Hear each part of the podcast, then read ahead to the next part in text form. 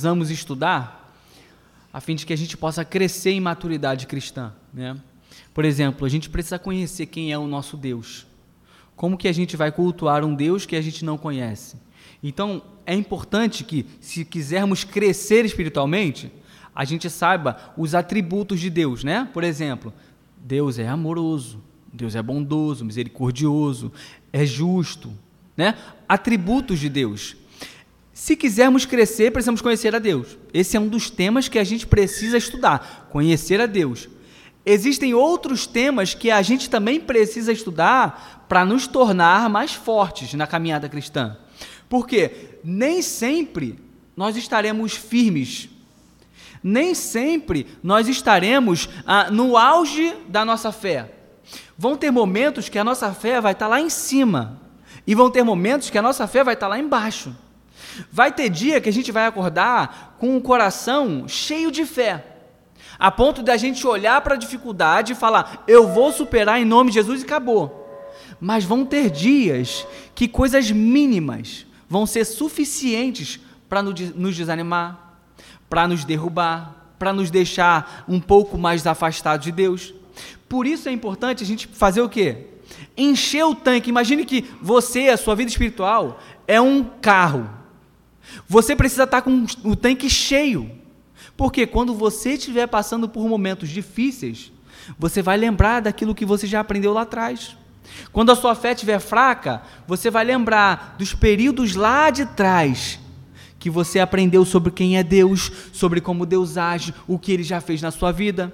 Então, é importante que aprendamos sobre Deus no momento que estivermos fortes, para que quando estivermos fracos, a gente possa usar esse conhecimento nesse momento de dificuldade. Então, o conhecimento sobre Deus é algo que nos ajuda a enfrentar as dificuldades mais à frente. Outra coisa que é importante que a gente estude sobre quem é o nosso Senhor Jesus Cristo, o que ele fez, por que, que ele precisou morrer. São temas que a gente vai estudando e vão nos tornando mais fortes espiritualmente. Mas o tema de hoje é igualmente importante só que, infelizmente, não é muito falado, e quando é falado, geralmente é deturpado. Hoje a gente não vai falar sobre quem é Deus, não vamos falar sobre quem é Deus, não vamos falar sobre quem é Jesus, também não. Hoje a gente vai conhecer um pouco mais das artimanhas que o diabo usa para abater os cristãos. O diabo usa artimanhas, ele usa estratégias para nos derrubar. E é extremamente importante que a gente saiba que estratégias são essas que ele usa para nos derrubar. Imagine que você está em uma guerra. E na guerra, o seu inimigo é mais poderoso que você.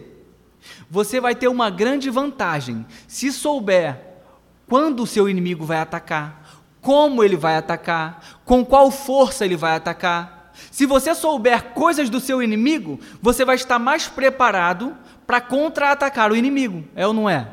Então hoje, a gente vai ver um pouco sobre algumas estratégias que o diabo usa para nos derrubar. O diabo não é fraco e ele não é bobo. Ele é extremamente inteligente, astuto, ele é sagaz. E ele sabe o momento certo de nos atacar. Vamos começar lendo. Hoje vai ser mais um estudo, tá bom? Mas eu tenho certeza que em algum momento desse estudo você pode acabar se identificando. Ou você já tendo sendo vítima dessa estratégia, já tendo sido alvo desse ataque que Satanás usa contra as nossas vidas. Vamos tentar manter a nossa mente no estudo e refletindo se você já foi ou não alvo de alguma dessas coisas que a gente vai estudar aqui hoje. Vamos começar abrindo lá em 1 Pedro capítulo 5. 1 Pedro capítulo 5.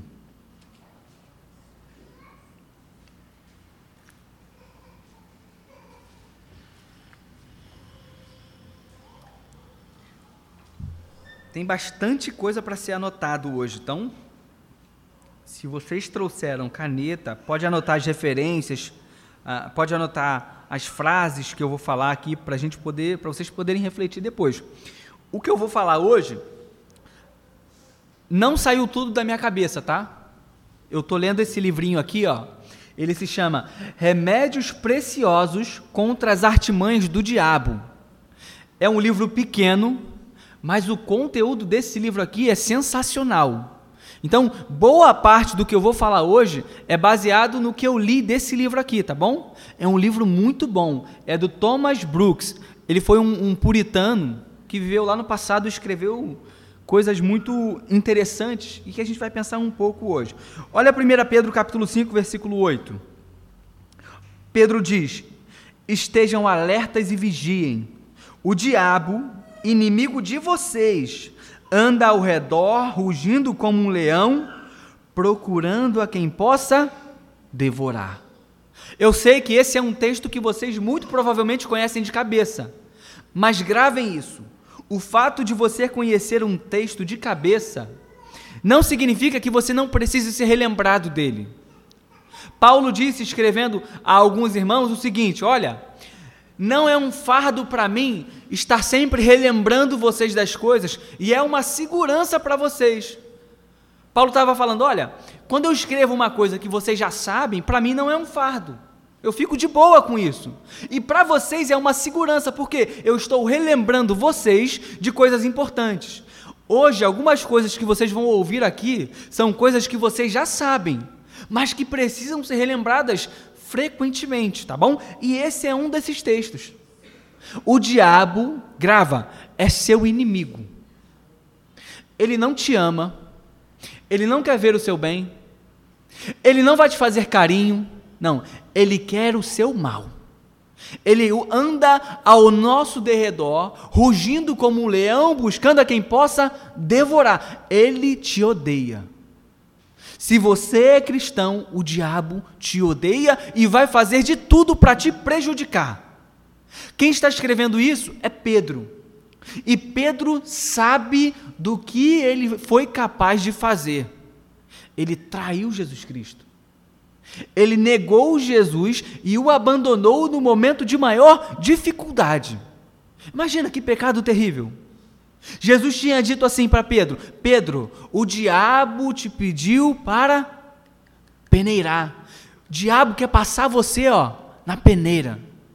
Mas eu intercedi pela sua vida, para que a tua fé não desfaleça.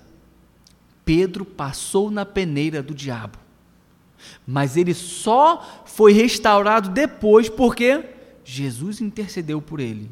Então, quem está escrevendo aqui não é alguém que sempre viveu uma vida perfeita, que nunca cometeu pecado, que nunca foi alvo dos ataques do diabo. Não. É alguém que já foi alvo dos ataques do diabo e que já fez uma coisa terrível: traiu o nosso Senhor. Então, é importante saber que quem está falando isso tem autoridade para falar. O diabo é o nosso inimigo e ele anda ao nosso redor buscando nos devorar. Além disso, ele tem intenções. Outro texto que a gente vai ler, 2 Coríntios capítulo 2. Vamos lá. 2 Coríntios capítulo 2. O diabo ele não fica só nas palavras, tá bom? Ele age.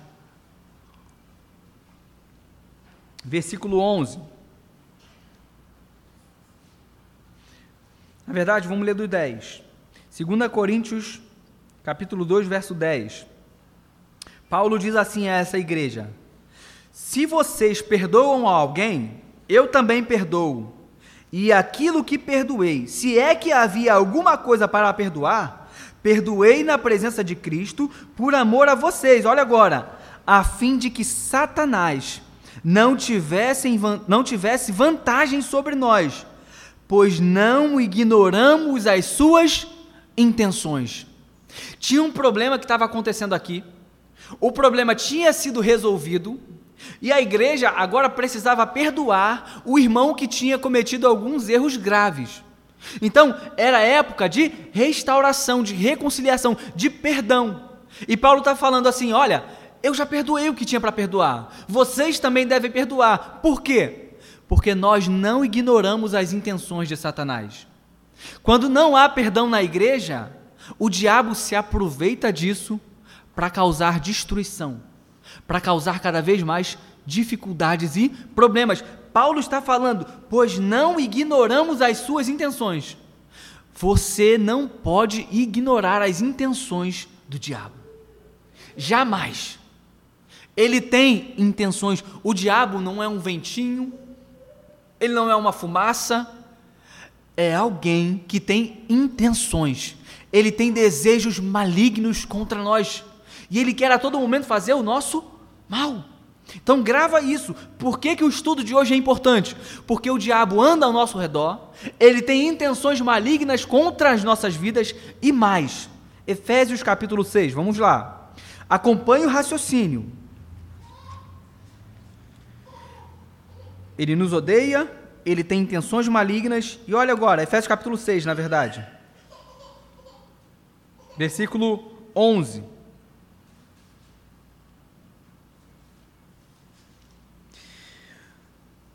vistam toda a armadura de Deus, para poderem ficar firmes contra as ciladas do diabo. Pois a nossa luta não é contra seres humanos, mas contra os poderes e autoridades, contra os dominadores deste mundo de trevas, contra as forças espirituais do mal nas regiões celestiais. Por isso, vistam toda a armadura de Deus para que possam resistir no dia mau e permanecer inabaláveis depois de terem feito tudo, depois de terem feito tudo.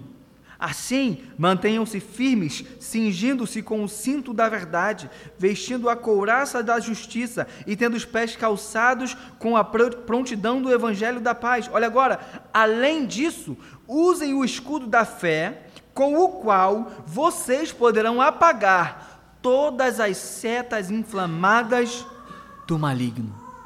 Olha só, Paulo está dizendo aqui: vocês precisam ficar firmes contra as ciladas do diabo. Ele arma ciladas contra os cristãos. Ele lança dardos inflamados contra os cristãos. Percebe por que é importante que a gente estude sobre as estratégias que o diabo tem para derrotar os cristãos? O diabo, ele age muitas vezes com inteligência e astúcia.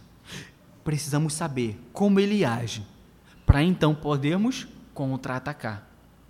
A primeira artimanha que a gente vai falar nessa noite que o diabo usa contra nós é que ele sabe que o pecado é prazeroso para os, para os homens. O diabo sabe que o pecado dá prazer ao homem. O homem é naturalmente inclinado para as coisas pecaminosas. Ninguém precisa ensinar uma criança a mentir, por exemplo.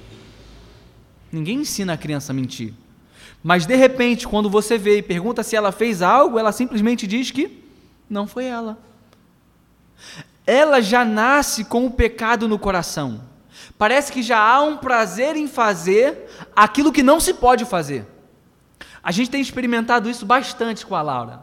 Você pode botar vários brinquedos, várias coisas na frente dela, ela vai justamente naquela que não pode. E ai de quem tentar tirar da mão dela aquilo que ela quer pegar. Ela vai fazer um escândalo, porque ela quer que a vontade dela seja feita e não a nossa. Ela não quer ser dominada, ela não quer ser controlada, ela quer fazer o que ela quer na hora que ela quer sem que ninguém a impeça. É a semente pecaminosa aqui, ó, no coração, desde cedo já mostrando os seus frutos. E o diabo sabe que há no íntimo do homem um prazer pelo pecado. Todo homem que não nasce de novo tem um prazer pelo pecado. Ele é atraído para aquilo.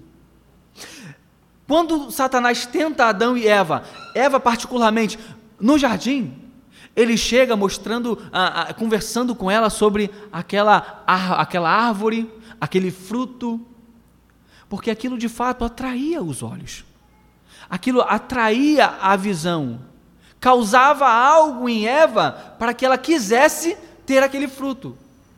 Os meios que ele vai usar, a gente vai voltar um pouco nesse ponto ainda. Mas aqui é, ele sabe que o homem tem prazer no pecado. Então o que, que ele faz? Ele tenta ocultar da nossa visão as consequências que o pecado trará. É como se ele lançasse sugestões assim: olha, o pecado é tão prazeroso, as consequências serão mínimas. Você pode fazer sim isso, é pecado, mas você quase não vai ter consequências, ninguém está vendo, ninguém vai saber. Pode fazer, é só uma coisinha pouca, vai te dar muito prazer e não vai ter consequência, então vá em frente, faça. É uma estratégia que ele usa. Será que você já foi vítima dessa estratégia? De sugestões vindo, nossa, isso seria tão prazeroso. Você sabe que é pecado, mas vem aquilo, nossa, é tão prazeroso. Cuidado, essa é uma das estratégias que Satanás usa. Desviar a nossa atenção apenas para o prazer que algo vai nos dar e fazer-nos ficar cegos com relação às consequências que o pecado trará. Cuidado com essa artimanha. Uns remédios que a gente pode usar contra ela é: evite andar na beira do precipício. O que é andar na beira do precipício? Você sabe que existe algo que, se você vir, que se você fizer, vai consequentemente te levar a pecar. Você vai ficar muito perto de pecar. Imagine que o precipício está aqui e você fica andando assim, ó. É muito mais fácil você cair. Então, ó, tente evitar. Você sabe. Tem gente que não pode ver alguns filmes que aparecem cenas de nudez, por exemplo, porque são tentados com aquilo. Então, ó, evite. Fuja dessas coisas. Um exemplo, um exemplo qualquer. Imagine um homem que tem ah, uma mulher que mora numa rua tal. E aquela mulher vive se insinuando para ele, dando em cima dele. E todo dia ele passa naquela rua. Qual é a probabilidade de um dia ele cair com aquela mulher? Todo dia ele passa ali. Agora imagine se ele passa um quarteirão longe daquela mulher. Dois quarteirões, não tivesse mais contato com ela. Não seria mais difícil dele cair em algum tipo de pecado com ela? É isso que eu digo quando ten, digo, tente evitar o precipício. É uma das estratégias. Lembre-se, quando o diabo sussurrar para você, vai ser tão prazeroso isso? Lembre-se, o prazer logo virará tristeza. Quantos de nós já não fomos seduzidos pelo prazer do pecado, mas momentos depois sentimos uma tristeza muito grande no coração? Se você é cristão e já foi seduzido pelo prazer do pecado, você sabe do que eu estou falando. Vem no coração aquela tristeza de ter pecado contra Deus, aquela tristeza, aquela angústia, porque você sabe que não devia fazer o que fez e agora está triste o pecado sempre vai trazer na vida do crente tristeza. Então, quando o diabo sussurrar para você, olha, vai te dar muito prazer, lembre, não, vai me dar depois tristeza. Eu vou pecar contra Deus, eu não posso fazer isso. É uma artimanha que ele usa. Mas existe uma outra artimanha que ele usa. E essa aqui é, é frequentemente ah, ouvida por aí, né? O pecado nem é tão grave assim. Às vezes o diabo vai fazer com que você olhe para determinados pecados e comece a fazer, sabe o que? Se comparar com outras pessoas. Você está vendo outras pessoas cometendo pecados muito maiores. Então você está diante de alguma coisa que é pecaminosa e você pensa assim: o diabo sugere, ó, nem é um pecado tão grande. O pecado de fulano é muito maior. E ela está convivendo com isso, tranquilo. O seu pecado, esse pecado aqui, você pode cometer porque não é algo tão grande. É algo muito bobo. É só uma mentirinha. É só uma fofoquinha. É só uma coisinha pouca. Cuidado. Pecados pequenos também foram o motivo para que Jesus tivesse que morrer na cruz. Cuidado. Eva começou apenas olhando. Um pecado pequeno. E quando eu digo pecado pequeno, não pense ah, como alguns, né, que ah, não existe diferença entre pecadinho e pecadão. Cuidado. Eu tenho certeza que mentir é menos pior do que você pegar uma arma e dar um tiro na cabeça de alguém. Em um sentido, todo pecado é grave. Por quê? É cometido contra Deus. Mas do ponto de vista humano, existe sim diferença de pecado. Uma coisa é uma mentira, outra coisa é um assassinato. Se você matar alguém, a dor que você vai sentir ao refletir sobre isso é muito maior do que a dor por uma mentira. Então, reflita sobre isso. Por mais que o pecado seja pequeno, ele causa destruição. Um barco não precisa de um furo enorme para afundar. Basta um furo pequeno e que aquilo fique, ó, fazendo com que a água entre dentro do barco. Uma hora ele vai afundar. É o que o pastor fala. Cuidado para não ficar acumulando pecados. É difícil que nós acumulemos pecados grandes. É muito mais fácil que acumulemos pecados pequenininhos, porque eles cabem mais, né? É pequenininho? Ah, isso aqui é só uma coisinha, então eu vou fazer. Ah, aqui é só mais uma coisinha, então eu vou. E você vai acumulando, acumulando, acumulando, e quando vai ver, está cheio de pecados para tratar. Não deixe que o diabo sussurre no seu ouvido que um pecado é pequeno, então não tem problema que você cometa. Cuidado. Davi começou assim com Batseba. Vamos ler 2 Samuel, capítulo 11.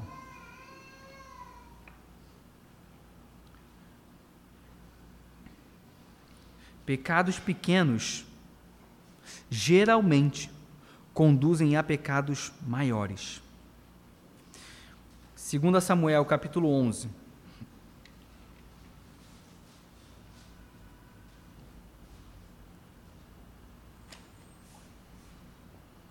A gente não vai ler o texto todo, só o comecinho. Na primavera, na primavera, época em que os reis saíam para a guerra, Davi enviou para a batalha Joabe com seus oficiais e todo o exército de Israel. E eles derrotaram os amonitas e cercaram Rabá. Mas Davi permaneceu em Jerusalém. Uma tarde, Davi levantou-se da cama e foi passear pelo terreno, pelo terraço do palácio. Do terraço, viu uma mulher bonita, muito bonita tomando banho e mandou alguém procurar saber quem era. O resto da história você conhece. O que que fez Davi começar a sua sequência de grandes pecados? O pecado de olhar para aquela mulher. É um pecado que, do ponto de vista meramente humano, foi um pecado pequeno.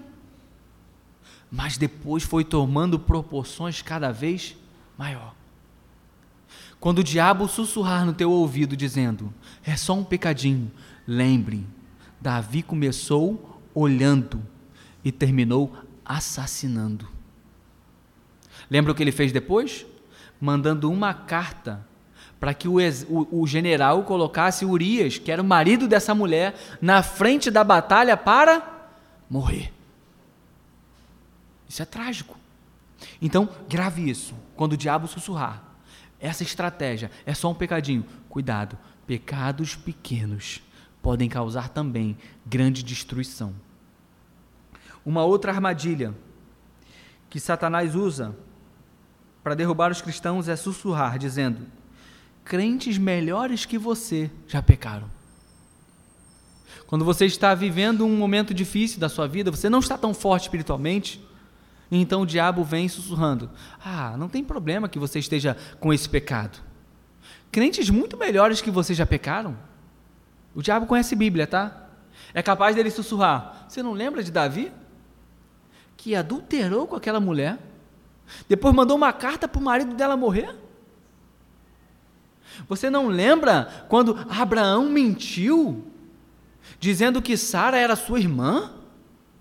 Você não lembra dos filhos de Jacó, quando eles saíram matando todo um acampamento, todo um povo? Você não lembra quando Moisés desonrou a palavra de Deus? Deus disse para ele falar a rocha e Moisés bateu na rocha? Você não lembra? Não lembra que Pedro traiu Jesus? Seu pecado é quase nada. Homens muito melhores que você já pecaram. Então, calma, não precisa se desesperar, não. Não precisa ficar aflito com seu pecado, não. Pessoas melhores que você ainda hoje continuam pecando. Agora pense, olha esse argumento sendo unido um a um. Primeiro, ele vai dizer para você que seu pecado não é tão grave. Depois, ele vai dizer para você que pessoas melhores que você já pecaram pior do que você. Isso pode ser uma bomba. Isso pode ser algo realmente devastador no coração de alguém que dá ouvidos a essas sugestões, sugestões. O diabo vem trazendo isso. Outra coisa que ele faz a, a, ao dizer isso é tentar nos ocultar que, de fato, os homens, homens melhores do que nós pecaram. Mas há alguns detalhes. Eles não permaneceram no pecado. Eles confessaram seus pecados. Eles se arrependeram de seus pecados. O diabo sempre vem com meias verdades. Ele sempre vem com apenas uma parte da história. Ele não vem com a parte completa. Homens santos pecaram, mas eles se arrependeram e confessaram a Deus e foram restaurados.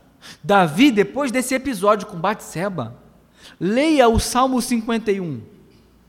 A aflição que ele sentiu ao ponto dele dizer que enquanto ele calou e não confessou os seus pecados, até os seus ossos doíam. Como pode? Um homem sentir dor física por algo espiritual.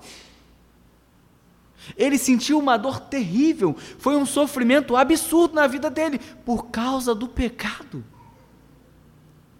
Então não se esqueça, o diabo pode sussurrar algumas coisas nos seus ouvidos e você precisa estar pronto para enfrentar. Existem algumas outras artimanhas. Essa série de artimanhas que eu vou falar agora, para mim, são devastadoras. A primeira é: Deus sempre perdoará. Se você é um cristão e você lê a sua Bíblia, você sabe que Deus perdoa até os pecados mais terríveis já cometidos pelos homens. Talvez você já tenha lido a história de um rei chamado Manassés. Um homem ímpio. Um homem que chegou ao ponto de sacrificar seus filhos a outros deuses mas é alguém que foi perdoado por Deus. Domingo a gente viu a história de Nabucodonosor, outro homem que causou devastações terríveis, matou muita gente. E o que, que Deus fez? Perdoou. Vocês lembram do ladrão que morreu crucificado ao lado de Jesus na cruz? O que, que Jesus fez? Perdoou. De fato, Deus perdoa. E o diabo sabe disso. E por isso ele usa essa estratégia, sussurrando: Ah, Deus sempre vai perdoar. Pode seguir em frente. Cedo ou tarde você vai ser perdoado.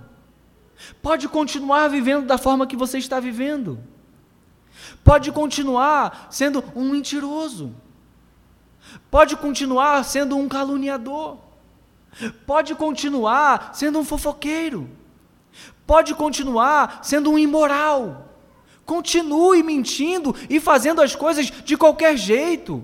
Continue vivendo a vida de cristã de qualquer jeito, porque Deus vai te perdoar. É uma coisa terrível quando o diabo usa uma característica de Deus, de fato Deus perdoa, para tentar fazer com que o nosso coração peque contra Deus. Será que saber que Deus é perdoador, que Ele é misericordioso, que Ele é gracioso, deve ser um combustível para a gente continuar pecando. Paulo já lidou com essa artimanha do diabo. Vamos a Romanos capítulo 6. É um estudo bíblico, então a gente vai realmente passear pela Bíblia. Olha o que Paulo vai dizer. Romanos capítulo 6.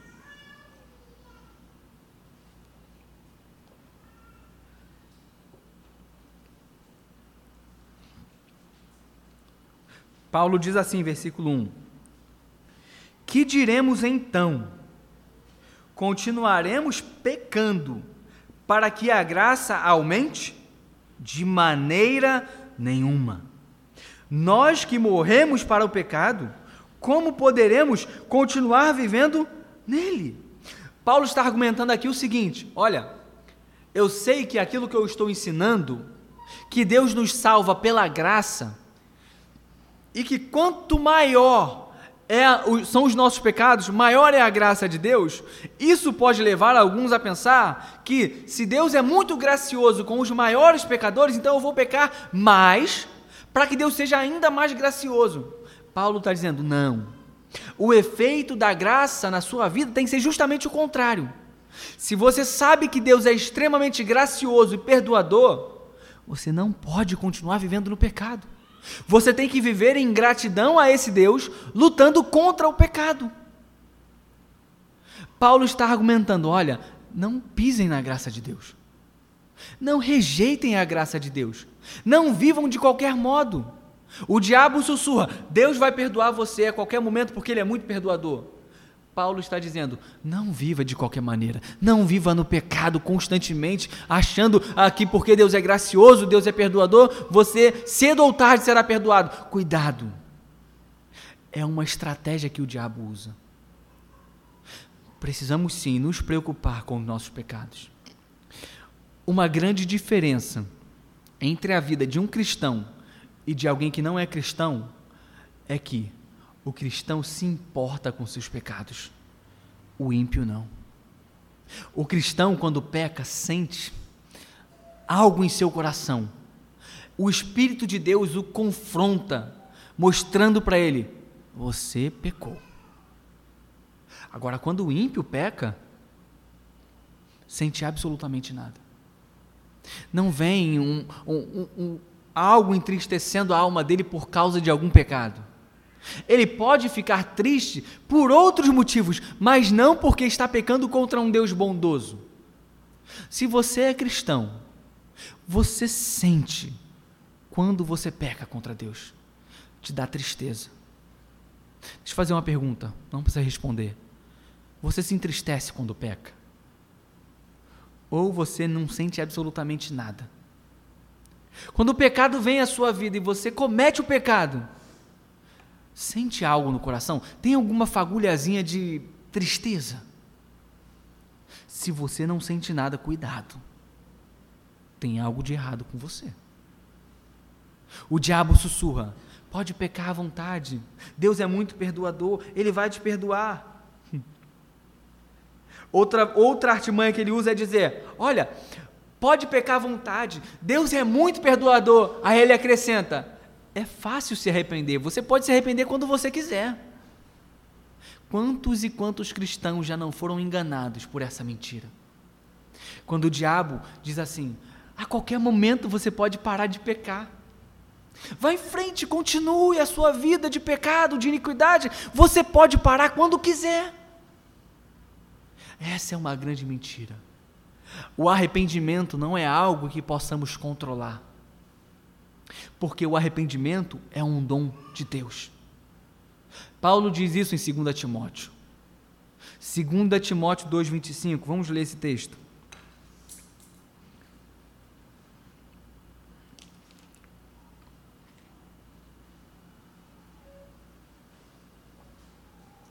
Vamos ler a partir do 24.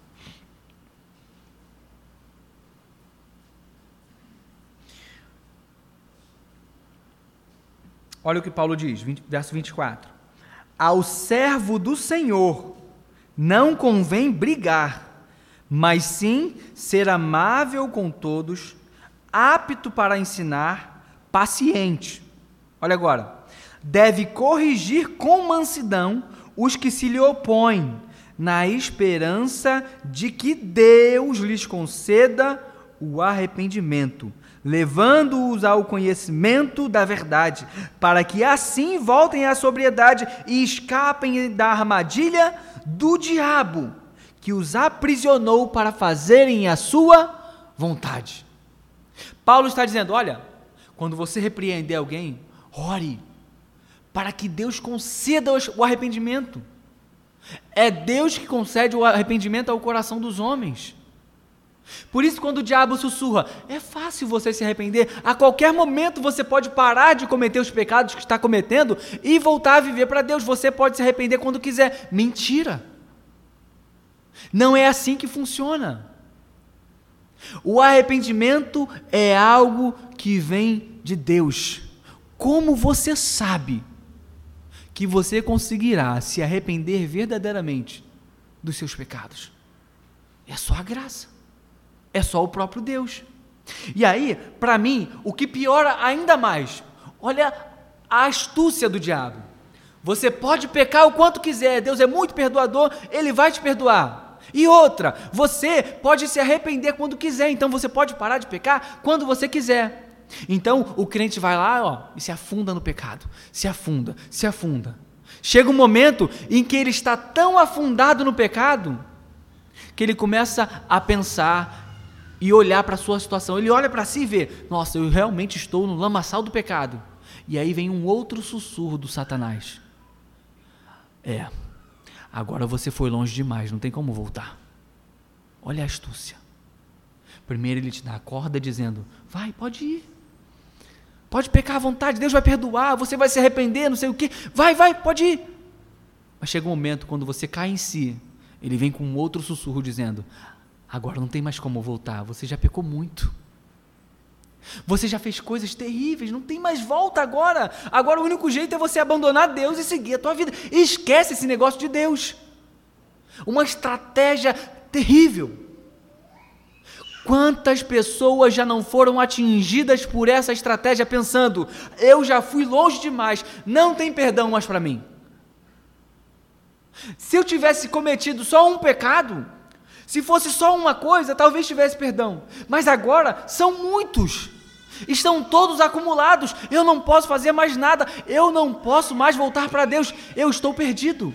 E Satanás, é isso mesmo, você está perdido, não volta mais. É estratégia. É outra mentira do diabo. Meus irmãos, lembrem-se das Escrituras, dos homens que cometeram pecados terríveis e puderam voltar ao seu relacionamento com Deus porque foram perdoados. O texto que a gente leu hoje, na abertura do culto, Deus dizendo que assim como o Ocidente está longe do Oriente, Deus afasta para longe de nós as nossas transgressões. Que Ele é muito paciente, rico em misericórdia. Não deixe Satanás sussurrar no seu ouvido que você já foi longe demais e que acabou toda a esperança. É mentira. Se você está aqui essa noite e os seus pecados são grandes e terríveis, Deus ainda pode perdoar. Se você está aqui essa noite, justamente essa noite, ouvindo justamente esse estudo, não caia na armadilha do diabo. Ainda há perdão. Ainda há a possibilidade de restauração. Não se afunde ainda mais. Clame para que Deus te levante. Clame para que Deus possa restaurar a sua vida. Percebam, meus irmãos, como ele é astuto e como ele tenta a todo momento nos enganar. Ele vai usando coisas que vão tocar nossos corações. Talvez uma das astúcias que o diabo possa estar usando contra a tua vida seja de dizer: olha, você está no caminho cristão, você está servindo a Deus, mas teu vizinho que é ímpio está com uma vida muito melhor que a sua. Você vai para a igreja, você vai para todos os cultos, você ora, você dá o seu dízimo, você dá oferta, você ajuda as pessoas necessitadas, mas o teu vizinho que é um trambiqueiro está melhor do que você. A casa dele é melhor, o carro dele é melhor, tudo que ele tem é melhor do que você, do que o seu. Houve um homem na história das Escrituras que caiu quase caiu nesse engano. Asaf, no Salmo 73. Ele começou a comparar a vida dele com a vida dos ímpios. E ele começou a pensar: os ímpios, eles têm saúde, eles quase não ficam doentes, eles têm tudo do bom e do melhor. Eles olham, eles têm a, a, as coisas melhores do que aqueles que são fiéis. Asaf ficou pensando na prosperidade dos ímpios e quase escorregou, quase caiu. Então o Salmo 73, Asaf termina dizendo: Então eu olhei para o teu templo e eu refleti sobre o futuro dos ímpios. Tu certamente os põe em lugares escorregadios e os fazes tropeçar. Asaf disse. Asaf olha para os ímpios, sente inveja dos ímpios, e então ele lembra que o que os ímpios vivem aqui na terra é algo meramente passageiro e que a eternidade vale muito mais do que aquilo que é vivido aqui. Se o diabo tem sussurrado essa artimanha no seu ouvido dizendo: não vale muito a pena ser cristão, porque tem muitos ímpios vivendo muito melhor do que muito crente. Lembre-se, eles vivem o melhor aqui na terra, mas chegará um dia em que eles irão não mais viver o melhor, mas eles irão para o inferno. Jesus contou uma parábola que exemplifica bem isso. A história do rico e do Lázaro. O rico viveu aqui na terra como? Tendo tudo do bom e do melhor. Enquanto Lázaro era um homem muito pobre, que até os cães vinham lamber as suas feridas. No final de tudo, quando os dois morreram, o rico foi para o inferno e o Lázaro foi para o céu. O rico viveu o melhor que tinha para viver aqui na terra. Mas de que adiantou? Ele teve que passar a eternidade sofrendo. Não caia na armadilha do diabo, pensando que é melhor abandonar o cristianismo, é melhor, melhor abandonar a Deus, porque tem muito ímpio vivendo melhor do que muito crente. Cuidado. Não troque aquilo que é eterno por aquilo que é passageiro. E outra, não fique cegado pelo pecado. Por quê? Quem faz essa comparação é injusto e desonesto. Tem muito ímpio vivendo muito melhor do que muito crente? Tem, verdade. Mas também tem muito crente vivendo muito melhor do que muito ímpio. Não é? Depende de quem está olhando. Por isso que o diabo é astuto. O diabo jamais sussurrará algo no ouvido de alguém que tem muitas posses. Vamos imaginar que tenha um irmão rico na igreja. Ele não vai usar essa estratégia com esse irmão. Ele não vai sussurrar no ouvido dele, no cara que é rico. Olha, tá vendo teu vizinho ali? Ele está muito melhor que você, ele tem muito mais coisas. Faz algum sentido isso? Não. O sentido faz em sussurrar isso no ouvido daquele que é pobre ou que tem menos coisas do que o outro. Então, o diabo ele é tão astuto que ele vai usar a estratégia certa com a pessoa certa. Para cada um, ele vai usar ele vai tentar atacar na fraqueza. Por isso que alguns são tentados em algumas áreas e outros não. Por isso que alguns vão ser muito tentados na área sexual. Por quê? É a fraqueza. E o diabo sabe que é a fraqueza daquela pessoa. Outros já vão ser tentados na área financeira, na ganância. Por quê? O diabo sabe que é a fraqueza daquela pessoa. Outros já vão ser tentados na inveja, porque ele mira sempre a fraqueza do cristão. Vocês lembram de Jesus no deserto? Quando Jesus estava no deserto, ele passou 40 dias jejuando. Quando acabou de jejuar, o texto diz para a gente: e Jesus teve fome. Um homem com fome. O que, que o diabo vem e oferece? Transforma as pedras em pães. Ele é inteligente. Não subestimem a sua capacidade de pensar e de traçar planos contra vocês. Ele é astuto e é inteligente. Ele busca nos atacar em nossas fraquezas. Por isso é importante se conhecer. Você se conhece? Você sabe quais são as suas fraquezas? Tente pensar: se o diabo tivesse que atacar você em uma determinada área da sua vida, onde ele te atacaria? Ele te atacaria na área da inveja, do orgulho, da imoralidade sexual, da soberba? Onde o diabo te atacaria? Descubra, vasculhe a sua alma para descobrir isso. E então comece a armar as suas fortalezas para se proteger contra as investidas do malignos, do maligno nessa área, porque certamente ele virá para atacar você na sua fraqueza. Ele é estrategista. Uma outra artimanha que o inimigo usa é, já estou finalizando, criar contendas entre os irmãos. Eu sei que alguns de vocês já ouviram isso que eu vou falar agora, mas lembrem, o diabo deseja destruir a unidade e a comunhão da igreja. O diabo está sempre tentando arrumar um jeito de destruir relacionamentos. Existem três momentos em que o diabo aparece falando na Bíblia. Três momentos. O primeiro momento, quando ele, ele fala, quando diz assim, e o diabo falou. É em Gênesis capítulo 3, quando ele diz à mulher: Olha, é verdade que Deus ah, disse que vocês não podem comer de nenhuma árvore que está no jardim? Então a mulher vai e fala: Não, a gente pode comer de todas as árvores, só não pode comer da, do fruto do conhecimento do bem e do mal. Sabe o que, que o diabo está querendo colocar ali na mente de Eva? É, ele está sussurrando nas entrelinhas. É, talvez Deus não te ame tanto porque ele não deixou você comer de todas as árvores do jardim. Sussurrando. Talvez se ele te amasse mesmo de verdade, ele deixaria você comer de todas as árvores do jardim, mas ele não deixou, então eu acho que ele não te ama muito. Tentando lançar a mulher contra Deus. Primeira vez que ele fala. A segunda vez que ele fala, Jó. Ele chega diante de Deus e fala: Deus fala assim: Você viu meu servo Jó? Ele diz: Eu vi.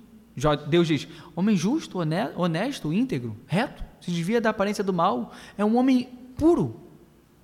O diabo diz assim: Também? Você o cercou, o protegeu, você só enche ele de coisas boas.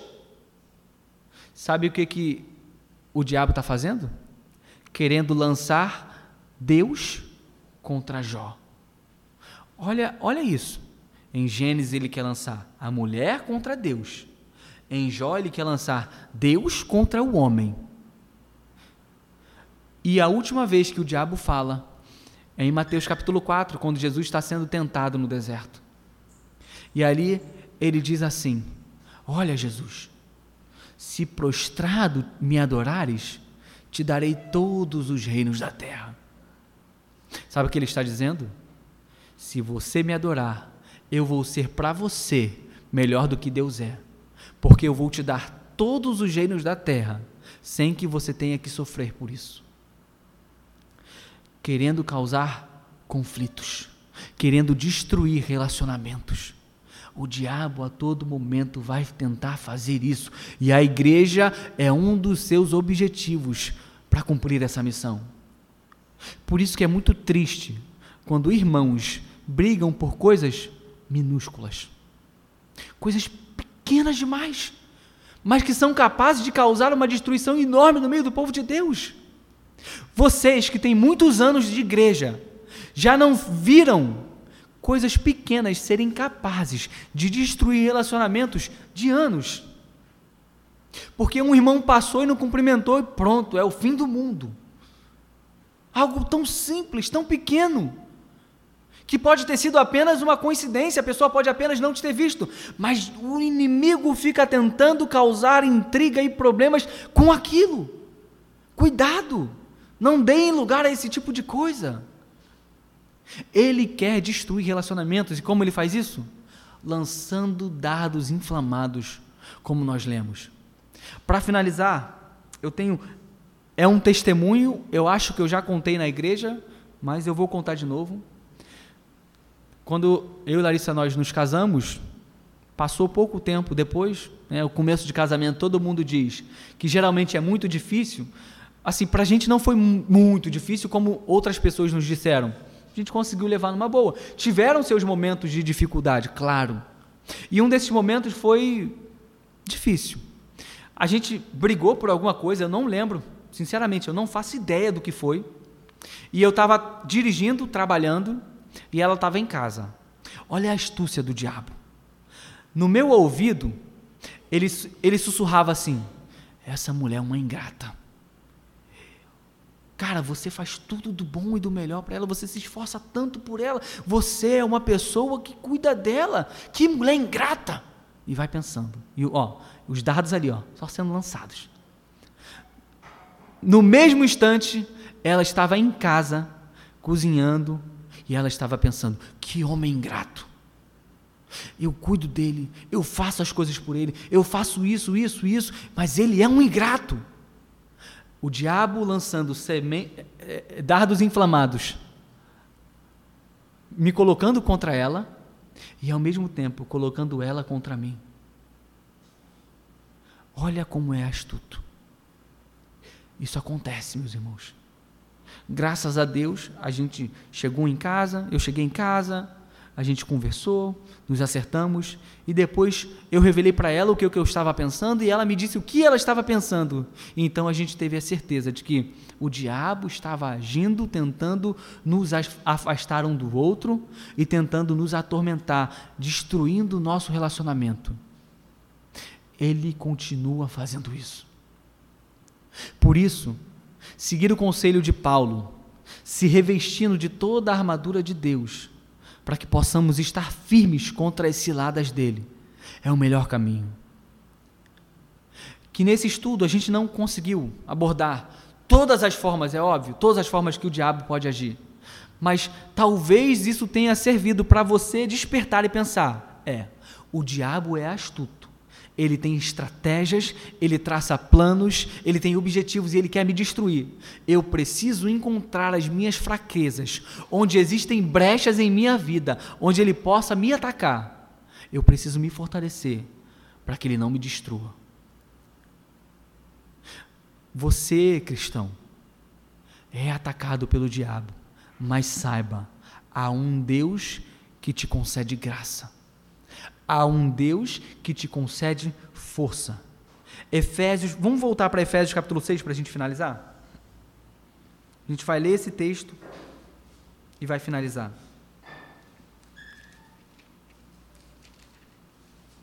Antes de Paulo falar da armadura, Efésios 6:10. Antes dele falar da armadura, olha o que ele diz. Finalmente, todos acharam? Vou esperar todo mundo achar.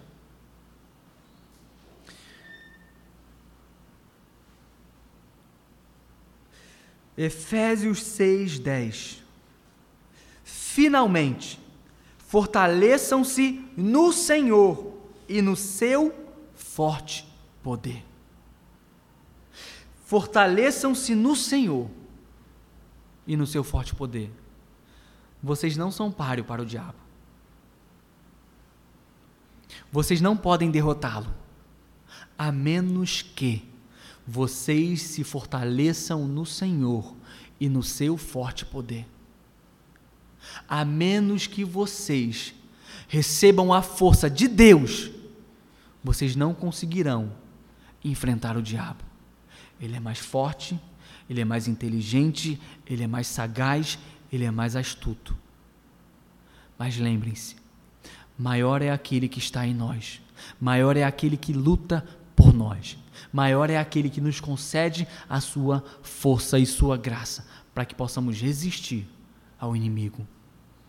Se o diabo tem sussurrado em seus ouvidos alguma dessas artimanhas, ou ainda alguma outra que você possa ter pensado e possa ter vindo ao seu coração, lembre-se, fortaleça-se no Senhor, a fim de que você consiga resistir contra as ciladas do inimigo. Amém, meus irmãos? Vamos orar para a gente finalizar? Fique de pé.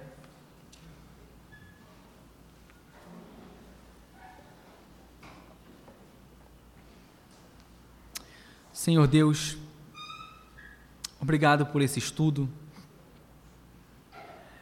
É um estudo difícil, ó Deus, mas é necessário para que o teu povo possa continuar amadurecendo, Senhor nos ajude a ter olhos espirituais prontos para desvendar as armadilhas e ciladas que o diabo tem colocado diante de nós, Senhor.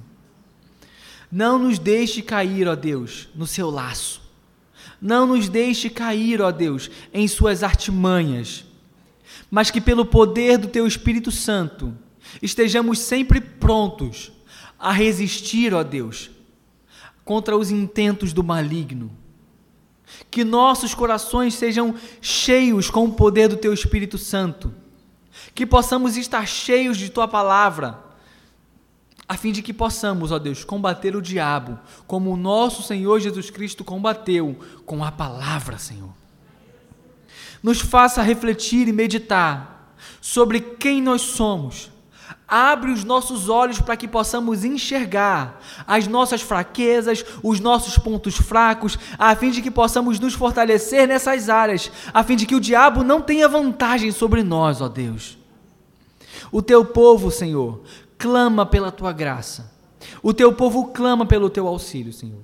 E se há algum irmão aqui nessa noite que já caiu, ó Deus, em alguma dessas artimanhas, que já cedeu a Deus a algumas dessas armadilhas que foram armadas pelo diabo, que tu possa resgatá-lo com tua mão forte, ó Deus.